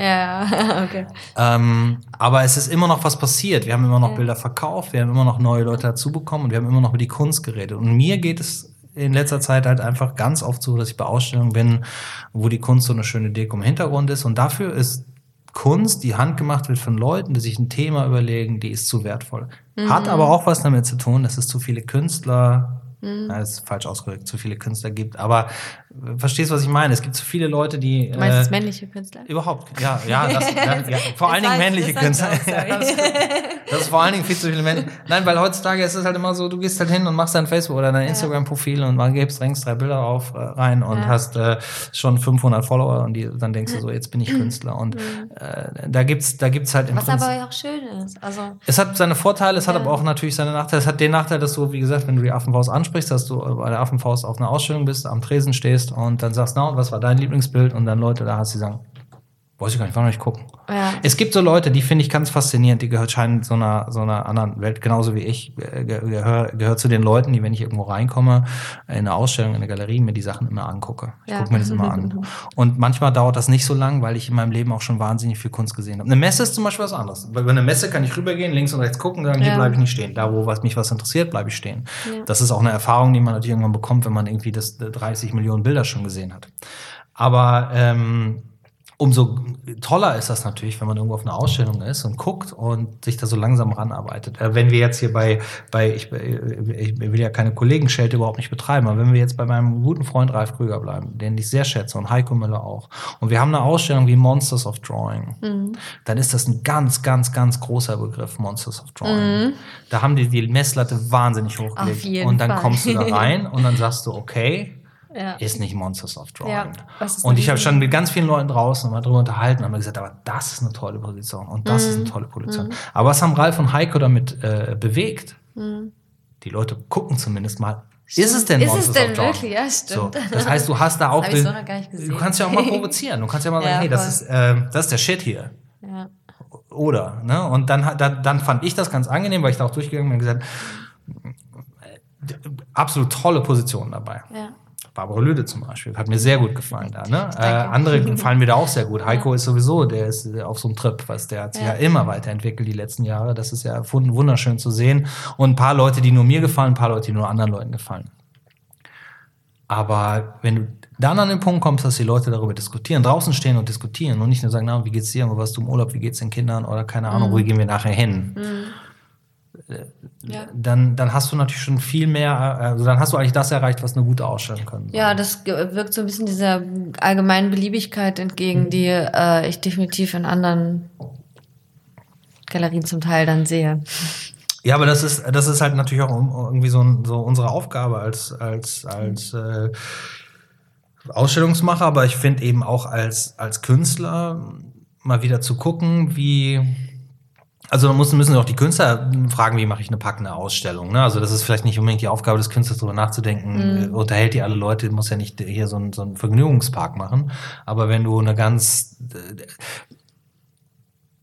wenn du das nicht alles alleine machen musst als Künstler, ist, bist du, ist dir schon mal sehr geholfen. Also wenn du hingehst und du machst eine Ausstellung, äh, bei einer Masterarbeit ist natürlich was anderes, da bist du, da, da, da musst du dich darauf konzentrieren, dass du dazu dein Ziel kommst. Also vor. Da hast du auch eine Freiheit, und gleichzeitig Grenzen. Also ja, absolut, auch absolute so, Grenzen, weil du genau. musst ja vorher festlegen, was am Ende wird. Genau. Aber wenn du zum Beispiel mit einer Galerie oder mit, einem, mit jemandem zusammenarbeitest, der dich ausstellt und du hast die Zeit, vor drüber nachzudenken, die Zeit nimmt sich ja auch keiner mehr. Ja. Keiner nimmt sich mehr Zeit die Zeit. Ist absolut, ja, hat sich verändert. Wenn, wenn ich sehe, was Künstler heutzutage gleich posten, nachdem sie den ersten Tag im Atelier sind und ich, mhm. ich mag diese Leute und ich will denen auch nicht vorschreiben, was sie machen, sondern weil ich weiß es auch nicht, was besser ist. Ich weiß auch nicht, wie Social Media wirklich funktioniert ähm, oder wie das Ganze noch funktioniert. Aber wenn ich sehe, dass Leute hingehen und äh, sagen, ich habe äh, im August eine Ausstellung und das sind die ersten drei Bilder, habe ich gerade fertiggestellt. Ja.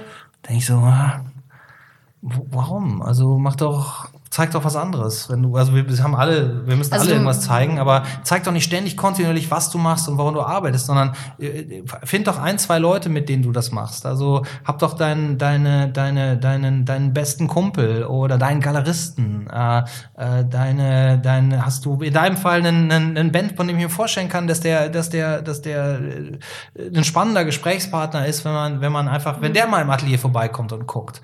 Weißt du, du kriegst da einen Einfluss, aber hol ihn dir nicht von diesen 5000 anderen Menschen, die gar nicht an dir interessiert sind am Ende des Tages. Okay, also den Punkt verstehe ich jetzt gerade nicht so ganz. Du meinst, dass, dass man quasi äh, sich das Feedback nicht dadurch holt, dass man äh, Sachen auf, auf Social Media postet? Wenn sie Oder- fertig sind und abgeschlossen Oder- sind, dann vielleicht. Aber wenn Ach so, eine- okay, so, so Work in Progress. Aber dieses ganze, ah. ja, das, so Work in Progress ist ja was anderes. Ich, du kannst ja gucken, wenn ich Work in Progress mache, dann sind da ein paar Latten, dann sind da ein paar Details, niemals Ja, das ganze ja. Bild. Das ganze Bild gibt's, wenn die Ausstellung ist. Weil ich, weil ich, weil ich mich natürlich äh, nicht davon freimachen kann, Mhm. wie andere Leute darauf reagieren. Und heutzutage hast du natürlich das Problem, du machst was Neues, du postest das gleich und dann hast du nicht die 30 Likes, sondern hast auch immer nur 15. Dann sitzt du da und denkst so, hm, Mhm. kommt das nicht gut an? Vielleicht sollte ich andere Farben benutzen. weißt du, nur mal so ganz Gut, ja, das extrem ist, gesprochen. ja, das ist, das Aber ich glaube, dass es ganz viele äh, Leute gibt, vor allen Dingen, vor allen Dingen junge Leute und noch jüngere Leute, die sagen, ja, aber ich, ich brauche dieses, äh, dieses Feedback und, äh, und vielleicht haben sie dann mal das Glück, äh, dass dann auch jemand kommt und das ausstellt und sie zeigen das. Wahrscheinlich war es das aber dann auch. Und ich hatte ja neulich, äh, im letzten Podcast habe ich gemacht mit dem Peter Skofgard, das ist die Ausstellung, die wir gerade haben. Peter Skofgard ist Baujahr 1960. So. Der hat kein Facebook und kein Instagram und nicht, weil er es nicht versteht. Der hat auch Kinder, der ist auch, der lebt auch in dieser Welt. Der hat auch ein Smartphone, wo das alles irgendwie drauf geht und funktioniert. Der sieht aber keinen Grund, warum er das machen soll, weil ihm geht es darum, Bilder zu machen. Also er macht Bilder und dann hängt er die in der Ausstellung. Er hat viele Sammler, er hat Kunden, die Königin von Dänemark kauft bei dem. Du? ja. Also äh, das, das, das ist so, für ihn ist das, er sagt, er, und dann hat er auch gesagt, die junge Künstler werden irgendwann feststellen, dass es nicht um das Ich, Ich, Ich geht und dass der Name nicht vor dem Bild steht, sondern dass, dass es erstmal um das Bild, Das Bild, geht. Und wenn du dich damit Ja. Dann, dann, dann, dann hast du genug zu tun. Mhm. Dabei wird ja der, der Name auch irgendwie immer wichtiger oder das, was dahinter Klar. steht. Das ist ja selbst bei, eigentlich waren, waren ja quasi Illustratoren oder Illustratorinnen ähm, irgendwie immer so, standen komplett im Hintergrund. Also es ging ja eigentlich, es war eine, es ist ja wie eine Art Dienstleistung. Ja. Und äh, ich beobachte aber auf jeden Fall extrem die Entwicklung, dass es auch da immer mehr eigentlich um die, um den, um den Menschen dahinter geht. Also eigentlich, wie man auch eher in der, der, der bildenden Kunst das, das findet, so. Äh, also, dass du gar Das nicht hat sich mal nur, verändert, das das, stimmt, hat sich ja. definitiv verändert. Also, es geht gar nicht nur so, äh, XY-Zeitung bucht Mhm. XY-Illustrator, sondern es geht schon um, okay, was wollen wir, wie branden wir uns, was wollen wir darstellen. Also es trifft natürlich auch nicht auf alle äh, Zeitungen und Magazine zu, aber ich habe definitiv den Eindruck, dass es ähm, sich da extrem auch verändert. Also jetzt kommt hier ein An Anruf rein. Jetzt vibriert der ganze Tisch vibriert. Ganz schlimm, eigentlich mache ich das aus. Na, egal. Ja. Ja, also das hat sich auch schon verändert, ja, das stimmt. Also es geht immer mehr auch um, um weniger um das Bild an sich, sondern auch so um die Attitüde vielleicht. Also Attitüde überhaupt ist ja enorm wichtig geworden. Aber jetzt, du, du, ma- du machst ja auch, du machst ja Auftragsarbeiten als Illustratorin. Wie, wie Ja, weit ist denn. beides, ja. ja, ja, wie weit ist dann der Einfluss, den die Kunden nehmen? Oder gibt es für dich eine Grenze, wo du sagst, das mache ich nicht? Bisher musste ich zum Glück noch nie sagen, so, oh, das geht gar nicht, das kann ich nicht machen. Ähm, aber ich glaube, das würde passieren, dass ich irgendwann sage, so, nee, das will ich nicht, das geht mir auch zu weit. Und ich, ähm, ich habe auch, das ist ein, ein Riesenthema. Also das Thema ist einmal, okay, trenne ich das? Trenne ich mein äh, vermeintliches äh, angewandtes Arbeiten von meinem äh, vermeintlich freien Arbeiten? Ähm, oder mache ich es eigentlich anders und sag so, hey, ich bin halt beides und ich mag auch beides auf eine gewisse Weise oder ich äh, mag es auch total gern, äh, dass jetzt meine, meine Zeichnungen zum Beispiel auf dem T-Shirt sind, so warum auch nicht äh, oder in einem Magazin abgedruckt werden. Ähm, sobald ich nicht das Gefühl habe, dass ich mich da in meiner Person und meinen ähm, Vorstellungen komplett verbiegen muss, äh, ist das ja auch einfach Teil meiner Person. Und ich finde es eigentlich, äh, also ich habe mich dazu entschlossen, das nicht zu trennen, sondern zu sagen so, ey, ich bin halt einfach beides. Und ich finde das auch gut und ich habe auch Lust, beides zu machen. Und das ist auch eine, eine Sache, wo ich merke, okay, das wird auch, auch, das verändert sich auch gerade so. Es wird, ist nicht, die Trennung ist nicht mehr so extrem. So, ich meine, wahrscheinlich ändert sich die, die Szene um die bildende Kunst so. Obwohl ich auch, da habe ich mich auch mal mit Ralf drüber unterhalten, also Schacke. So, er mhm. meinte so, dass das ist früher äh, auch zwischen der Armgardstraße, genau, Ralf Krüger, ja. Schacke.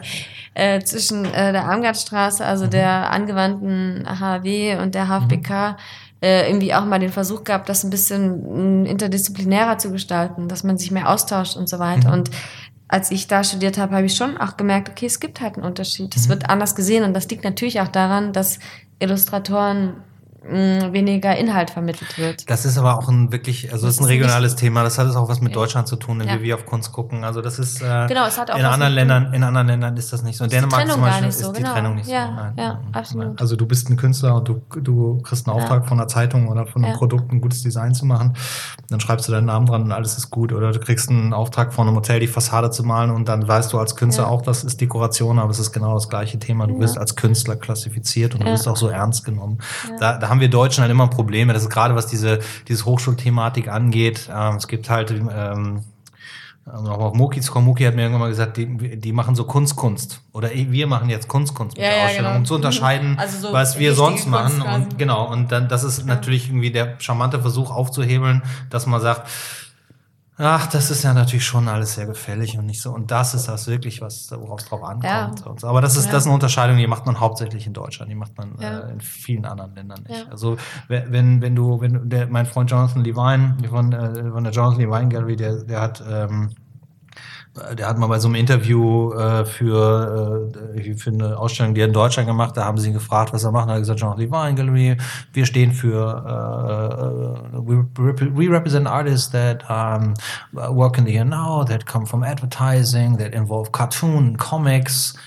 Und da habe ich gesagt, boah, ey, für Deutschland. Jonathan, mhm. einer der größten im Boot, redest du dich gerade um Kopf und Kragen, weil wenn das jetzt jemand liest, der sagt, ich gehe heute Abend auf eine Kunstausstellung, sagt, na, das hat ja nichts mit Kunst zu tun. Genau. Aber ja, das sind die Einflüsse, unter denen ja. wir leben. Ich meine, wie sind wir denn aufgewachsen? Ja.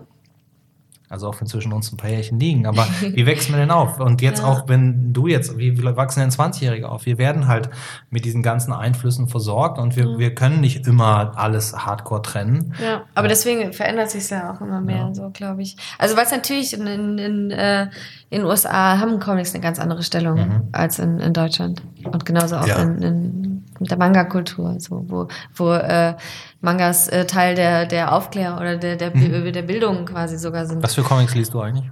Oder liest ähm, du noch ähm, Comics? Ja, also mit, mit Charles Burns lagst du mhm. auf jeden Fall ja. richtig, aber schon auch allein auf äh, ästhetischer Ebene. Charles Burns hat auch für Coca-Cola gearbeitet. Das sind ja so Sachen, wo ich sage, da muss ich Grenzen ziehen. Ne? also, ich meine, okay, ja. keine Ahnung, ich, vielleicht kann ich, kann ich äh, mir diese Arroganz heutzutage leisten, äh, weil ich weiß, äh, dass man auch mal auf Geld verzichten kann. Ähm, das habe ich in meinem Leben häufiger getan und trotzdem mm, am Ende gut rauskommt. Aber mhm. wenn man natürlich jünger ist oder wenn man das Geld braucht oder was auch immer, dann ist es natürlich auch was, worüber man diskutieren muss. Ist es okay, für Coca-Cola zu arbeiten? Mhm. Ja. Ich, ich würde da Grenzen, persönlich Grenzen ziehen und mag es, wenn Künstler diese Position machen, aber ich würde es niemandem vorwerfen, der sagt, scheiße, ich kann mir jetzt überlegen, für Nestle dieses eine Projekt zu machen oder in zwei Jahren zu verhungern. Das ist eine Entscheidung, muss man für sich selber treffen, natürlich. Ne? Ja, ja. Hast ich du schon mit Nestle gearbeitet?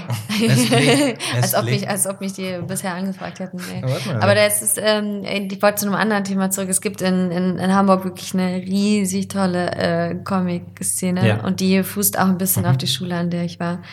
Äh, und da gibt's unglaublich viele Zeichnerinnen auch, die ich richtig toll finde. Und Bist da, du auch schon im Spring gewesen? Im Spring, im Heft? Nee, im Spring-Magazin, genau. Das äh, zum Beispiel auch ein Heft, wo. Nee, da war ich noch nicht drin. Das äh, war thematisch bisher, glaube ich, auch noch nicht so. Oder keine Ahnung, ich hatte, wir hatten nicht so wirklich äh, persönliche Connection. Du hast, glaube ich, in Aber einem Interview die Anke Feuchtenberger als Genau, ja, Anke ist auf jeden Vorbild Fall. genommen. Ja. Ne? Ja, genau. ja, weil Anke auf jeden Fall der Grund war, für mich nach Hamburg zu ziehen mhm. und diese Schule zu besuchen. Ja. ja. Und, ein, und eins meiner ersten Tattoos äh, ist eine Zeichnung von Echt? Danke Ja. Ja, okay. Das war mir immer so peinlich in der Schule. Wieso? Ja, weil ich nicht wie so ein Groupie rüberkommen wollte. so. War sie Dozentin da schon? Oder? Ja, ja. Ja, okay. Ja. ja. aber das ist ja, man ist ja, wenn man, also wenn man. Wenn also es war auch tatsächlich davor. Also ich hatte erst das Tattoo und okay. dann wollte ich an die Schule. Äh, und beziehungsweise bin ich dann erst an die Schule gegangen. Okay, aber es gibt ja bestimmt auch schon einige Leute, die Tattoos von dir haben.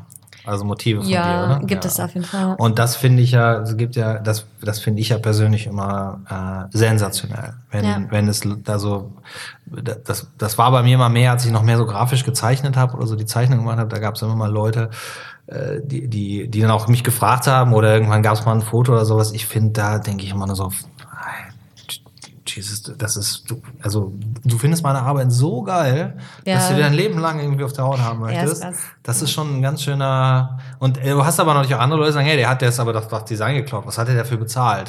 Ja. Und dann denke ich mir, der ich, ich bin noch mal gefragt worden, was der dafür haben will. Von jemandem habe ich gesagt, ich kann, was, wie soll man denn da einen Preis dran setzen? Ja. Was willst du denn dafür nehmen? Ja. Da kannst du ja nichts für nehmen. Du hast mich, du bezahlst mich doch schon damit, dass du das jetzt dein Leben lang rumtragen musst mit dir. Aber das fand ich auch, als ich damals die Tätowierausbildung angefangen habe, so krass, diese Verantwortung, die man hat als, als Tätowierer. Man, man macht ein, ein Bild, äh, jemanden unter die Haut und das ist einfach, einfach da. Ja, ich glaube, Das so heutzutage krass. viele Tätowierer nehmen die Verantwortung gar nicht mehr an, denen ist das egal. Ja, ja, das stimmt. Ich glaube, vielen ist das auch egal. Also ich, ähm, ja gut, okay. Das ist ja ein ganz anderes Thema. Wenn wir damit anfangen, dann reden wir in drei Stunden. Das können wir ja ein anderes Mal machen. Aber ähm, ja, ich, glaube, äh, also das, äh, das dieses, dieses ganze Zeichnerinnen-Thema. Ja. Zeichnen ist an, an sich ja überhaupt ein ganz, ganz, ganz spannender Bereich. Darum bin ich, finde ich ja so Projekte wie wie Springen oder wie äh, Monsters of Drawing oder ich finde auch gut bei, bei, bei Ausstellungen, wenn Künstler ähm, auch nochmal die Zeichnung auspacken, finde ich das eigentlich immer extrem Was dann spannend. eher so Vorzeichnung oder? Nee, überhaupt. Das dann nochmal. Also äh, zum Beispiel Victor Costil, mit dem ich viel arbeite, der hat immer drei Stufen für Stadien seiner Arbeiten, die nachher Ja. auf der Leinwand landen. Ja. Die erste ist eine Bleistiftzeichnung und der Typ kann einfach auch zeichnen wie ein junger Gott. Also das ist einfach toll. Ich muss so unglaublich dringend pinkeln. Ja. Ich glaube, das liegt an dem leckeren Bier. Pass auf, ich erzähle die Geschichte von Victor Castillo weiter und du gehst ja. pinkeln. Ja, sehr gut. Das ist ein guter Kompromiss. Aber dann weißt du ja gar nicht, worüber ich rede. Ich kann danach trotzdem äh, interessiert äh, Ja, okay. ja sagen. Ja, und du sagst mir nachher, ob wir das schneiden sollen oder nicht, ne? Also Victor Castillo hat drei, drei Stadien seiner Bilder. Das erste Stadion ist, er zeichnet schwarz-weiß. Die nächste Sta das nächste Stadion, wenn er sich überlegt, das Bild weiterzuentwickeln, ist, er macht es eine farbige Zeichnung mit Tusche von dem gleichen Bild. Und dann erst landet das Bild meistens viel, viel größer, in der Regel zumindest viermal so groß, aber manchmal auch als große Leinwand in Acryl auf Leinwand. Und die Zeichnung an sich spielt da eine ganz, ganz wichtige Rolle, weil sie nicht nur eine Vorstufe ist, sondern weil sie auf einmal auf eine ganz andere Art und Weise so ein Bild erzählen kann. Und jetzt muss ich doch warten, bis Barbara da ist, weil das ist ja das Thema, was ich mit ihr besprechen möchte. Ne, Ich könnte jetzt. Ich kann jetzt auch gar nichts machen. Aber da kommt sie schon wieder. Wir sind ja Gott sei Dank ein relativ kleiner Raum.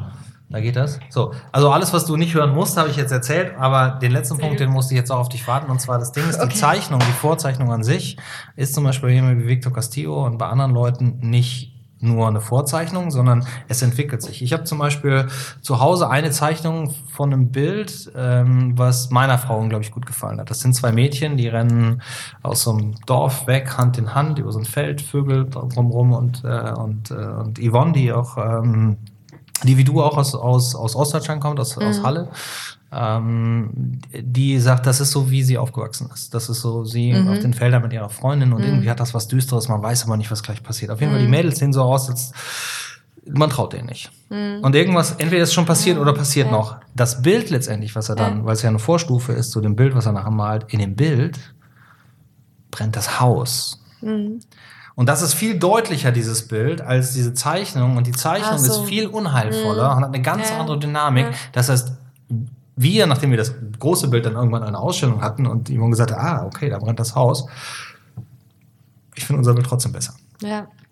Und, und das meine ich, also du kannst auch eine Vorzeichnung machen und die ist gut, aber ich finde halt, ich, also ich finde halt, wenn, wenn man, also Zeichnungen haben halt immer so eine ganz besondere Tiefe irgendwie, die, die so ein, so ein, so ein, so ein gemaltes Bild nicht unbedingt erreichen kann mehr. Ja. Weil du halt ein paar Dinge offen lässt. Ne? Ja. So. Das ist gut, das ist kein, kein, äh, kein, kein zeichnungsspezifisches Ding, aber äh, was, weswegen ich manchmal auch Lust hatte, Malerei zu machen, obwohl ich das, was ich mache, definitiv absolut liebe, ähm, ist, dass es für mich auch nur diesen einen Weg gibt. Es gibt halt, und das ist halt auch so ein Tusche-Ding, es gibt keinen Weg zurück. Aber Tusche gibt ja auch farbige Tusche. Machst du das? Ja, das Ja, aber mache ich eigentlich nicht nicht so. Und meine Zeichnungen sind halt wirklich, es baut halt auf, es Ja. baut auf und es gibt nicht zurück. Es Mhm. gibt kein Weiß, was ich dagegen arbeiten kann. Sondern das Weiß ist das Papier.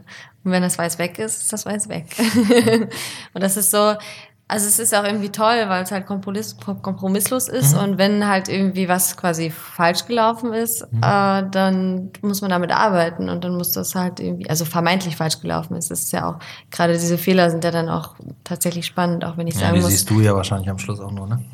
Genau, ich wollte gerade sagen, so ich, irgendwie, äh, ich muss jetzt dreimal auf Holz klopfen.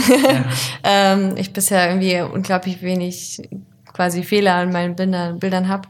Ähm, aber trotzdem ist es so, es ist doch auch, es ist natürlich eine Anstrengung, das ist dann auch so eine Anspannung. Also wenn, wenn man zeichnet, das ist absolute Hochkonzentration. So. Und das so. ist aber auch toll. Hast du einen besonderen Ort, äh, an dem du arbeitest? Ja, ich musste jetzt gerade mein Studio wechseln. Also ich Ah. bin jetzt in der, in der breiten Straße, aber das ist ziemlich schön da. Die goldenen Zitronenproben im Keller. Schlagzeuger von den Goldenen Zitronen hat bei uns gespielt bei der 5, 5, 6, 5 Ah Jahresausstellung. ja, siehst du? so einer, in so Hab ich mir- hab ich mir Kunstband. fast gedacht, ja, dass es da irgendwie eine Kombi äh, Connection gibt. Ja. Ach, nicht wirklich. Also, da, aber das Ding ist, das habe ich ja auch, also wie gesagt, das habe ich ja gesagt, wenn du, du bist hier in Hamburg, äh, haben wir ja eine, eine, eine sehr bunte und sehr große Szene und trotzdem bist du mit vielen Leuten zusammengekommen oder hast Berührungspunkte, mit denen man hier in Hamburg eher auch idealerweise vielleicht auch zusammenkommt, weil die ja immer so ein bisschen ähm, ja, weil es einfach ein sehr schönes Netzwerk ist. Also da ist, da ist jetzt von den Leuten, die mir so aufgefallen sind, keiner bei, der gesagt hat, komm, ey, ich bring dich groß raus. Diese Leute kenne ich auch nicht wirklich. Äh, vielleicht wäre es manchmal ganz gut, aber, aber nur aus wirtschaftlichen Gründen. Aber du hast zum Beispiel mit einem Ralf Krüger Kontakt, du hast Ja. zum Beispiel mit einem mit einem äh, mit einem Benz Kontakt Herr Ja. von Eden. Ähm, Du hast die, die Tissue-Leute kennengelernt. Das sind alles so Leute, die irgendwie Dinge machen, äh, die die die in so einem Netzwerk einfach gut funktionieren. Ja, aber Ähm, das ist halt auch ein riesen Teil davon und das musste ich erst für mich entdecken und auch wertschätzen. Äh, das fiel mir am Anfang extrem schwer, überhaupt äh, nach außen zu gehen und zu sagen so, hey, das bin ich, das mache ich äh, und das finde ich auch gut. Ähm, und dann halt auch genau das, das halt äh, nach außen zu tragen und dann eben mit Menschen halt in Kontakt zu treten und dann zusammenzuarbeiten. Und das ist aber ein Punkt, den ich immer mehr wertschätze, so eigentlich, weil es ist natürlich toll bei sich zu Hause, also nicht, früher habe ich immer nur zu Hause gea- gearbeitet, aber mittlerweile im Studio halt äh, immer äh, bei sich zu zeichnen und auch damit relativ allein zu sein. Ähm, aber das Tolle ist halt auch irgendwie dann der Austausch und die Zusammenarbeit und äh, ja, es, das, dieses Netzwerk äh, schätze ich mittlerweile wirklich enorm. ist auf jeden Fall wichtiger als dieses digitale Scheißnetzwerk. Absolut, ja. Ja, aber also das, das ist immer das A und O. Die Men also wenn vor allen Dingen, wenn man sich wie du, wenn du sagst, du, du findest Menschen wahnsinnig spannend, das ist auch tatsächlich so, so ursprünglich immer schon meine Motivation geworden. Kunst zu machen Ja. das hat immer was mit Menschen zu tun. Das sind die Geschichten, die wir erzählen und die wir hören. Also vor allen Dingen natürlich, man hört sie und irgendwann erzählt man sie weiter oder man erzählt sie anders oder bringt seine eigenen Geschichten damit äh, äh, zusammen oder äh, ein. Ähm, man muss was zu erzählen haben. Äh, Und das kriegt man halt nur durch echte Begegnungen und echte Erfahrungen hin. Äh, Ganz kurz noch eine Frage: Die Rote Flora, wie kam der Kontakt zu denen damals? Das ist ja auch nicht so einfach. Also, Ich glaube, das ist nur nicht einfach für äh, Menschen, die sich nicht äh, in den Kreisen bewegen. Ähm, aber ich weiß, was du meinst. Es Ja, kann total exklusiv, ja, es kann total exklusiv Ja, wirken. Also es ja. kann auch so ähm, wirken, als würde man dann keinen keinen leichten Zugang zu finden. Mm, Wie stand der, wie kam das zustande? Also Freunde, wie immer. man kennt halt Ja, Leute mitgenommen, und ja, äh, genau. geht auf Konzerte oder also ich habe halt auch selbst Konzerte organisiert. Das ist so, äh, da kommt halt immer eins zum anderen. So. also wir halten mal fest, ganz wichtig, euer Buch ist schon vergriffen, ne, gibt's noch. Nö, aber es ist ähm, verkauft sich nicht schlecht. Gut, okay. Also das ist was, da sollte man sich drum kümmern, dass man da noch eine Ausgabe von bekommt. Ja, kann man man auch sollte in- mal gucken auf der Website, wann die Termine sind, dass man auch mal. Lesungen, ja. Ähm, nächste Ausstellung von dir? Ähm, wahrscheinlich in Berlin im November Okay. und äh, Dezember dann wieder Don't ist Break Berlin Berlin. geil oder ist Berlin so, wie viele sagen, nicht so geil? Ich mag Berlin. Okay. Ich habe schon zweimal in Berlin gewohnt. Ach so, genau. Brunswick? Braunschweig, ja. Ah, okay, das war mir nämlich nicht sicher. Hast du die, hast du die hab alte Bezeichnung oder Bruns oder hier Südstaaten? Äh, Brunswick? Nee, nee, ich habe in Braunschweig angefangen zu studieren. okay, da warst du erst auf der Ich hab- Uni und dann. ja, ja, ich habe stolze 23 Semester absolviert. Okay, ja, bist du echt. Mit Vordiplom. Ich habe noch Bachelor kein, nicht mal Ahnung, was das bedeutet. Ich war nie an der Uni. Ich hab Ja. nicht studiert. F- Doch, ich war mal eingeschrieben. Fick die Uni. Ja, keine Ahnung. Ich kenne auch Leute, die sind sehr glücklich damit geworden und haben das. Äh, das Ja. kommt ja immer darauf an, was man damit macht. Ich äh, finde halt, für manche Sachen muss man nicht vielleicht nicht unbedingt studieren. Für mich hat sich das halt nicht angeboten. Ja. Aber ähm, okay, gut. Ich dachte schon, wir können jetzt noch ein bisschen über Georgia sprechen und ein bisschen Nee. Country Music machen Nee. oder sowas. Aber, okay. Aber äh, ich fliege äh, nächste Woche nach New York, da freue ich mich sehr drauf. Und ich habe, äh, war, war, ja, ich war mal in Kalifornien, das fand ich auch Aber was, was machst du in New York? Äh, Artbook Fair ist da. ah, und da stellt ihr euer Buch vor? Genau, ich äh, habe das Buch schon hingeschickt. Das ist jetzt auch mit in einem Programm quasi, ist auch auf der Website und ähm, ja. Ist aber auf Aber Deutsch, es ist ne? auch so, Ja, ist- also- genau, nee, ist ja. Deutsch und Englisch. Ah, okay. Also es gibt auch Texte auf Englisch, ja. Und es gibt natürlich auch sehr viele Bilder, die äh, in Also, allen Sprachen zu verstehen Nicht, dass ich. Ahnung habe, aber ich würde mal sagen, die New Yorker lieben das. Ja, Bring mal ein paar Zeichnungen von dir mit. ja habe ich auch überlegt, aber Originale, wir sind ja auch relativ groß. Hm. Und dann im Fliegen, ja. Aber ich habe auch drüber nachgedacht, natürlich. Zeichnungen kann man ja immer unter den Arm klemmen. ja, so. stimmt. Nur nicht einrollen. Ja, nee, das kommt auf die Zeichnung an. Wenn die so Nee, nee, groß nee, sind. nee. ja, gut, das stimmt. Ja, oh, okay. Ich habe mich noch nicht getraut, meine Zeichnung zu rollen. okay, haben wir irgendwas vergessen? Ähm, Ich kann meine Aufzeichnungen sowieso alle nicht so richtig lesen. Insofern- ja, der Zettel sieht wild aus. Ja, aber meine Skizzenbücher bestehen nur zum größten Teil auch alle nur aus Text. Insofern, das. Äh, Wirklich? Ja. Ja, das kann ich nicht behaupten. Ich bin da sehr. Ich, früher habe ich das auch nicht gemacht. Früher habe ich mal gezeichnet und Skizzenbücher zu Ende gemacht und dann äh, stelle ich bei meinen Arbeiten halt fest, mir, mir hilft das mehr, wenn ich Gedanken und Zitate und sowas aufhebe und sammle und die zusammenschiebe. Und die Skizzen für sehr komplexe Holzarbeiten von mir, wo alle Leute Ja. denken, da musst du einen Bauplan für gehabt haben, die so. sind vielleicht so klein, also wirklich so. Ja, so Kompositionsskizzen, Ja, ja, genau, mache ich auch meistens. Ja, oh, das ist ein schönes Wort, das kann ich noch nicht, das merke ich mir jetzt. Aber das, ähm, was ich auf jeden Fall auch mache, sind natürlich so Textzeilen von Songs aufschreiben. Mhm. Das ist Wahnsinn, so wie sehr ein als ja, bildender Künstler die Musik beeinflusst, ne? Absolut. Oder halt natürlich auch die Literatur, so ein bisschen wie das Patty Bin macht, so auch dieses Rekonstru Rekon Maus war auch einer meiner größten, eines meiner Rekontextualisieren. größten Vorbilder. Ja, ja, ja, Ja. klar. Black Flag und so weiter. Ähm, aber halt so einfach dieses aus verschiedenen äh, Quellen Teile herausnehmen und neu zusammensetzen, finde ich großartig. Henry Rollins kommt auf Kampnagel Ende des Jahres, ne? Ja, aber Henry Rollins ist so ein bisschen, sorry, aber Echt? ist ein bisschen drüber, finde ich, ja.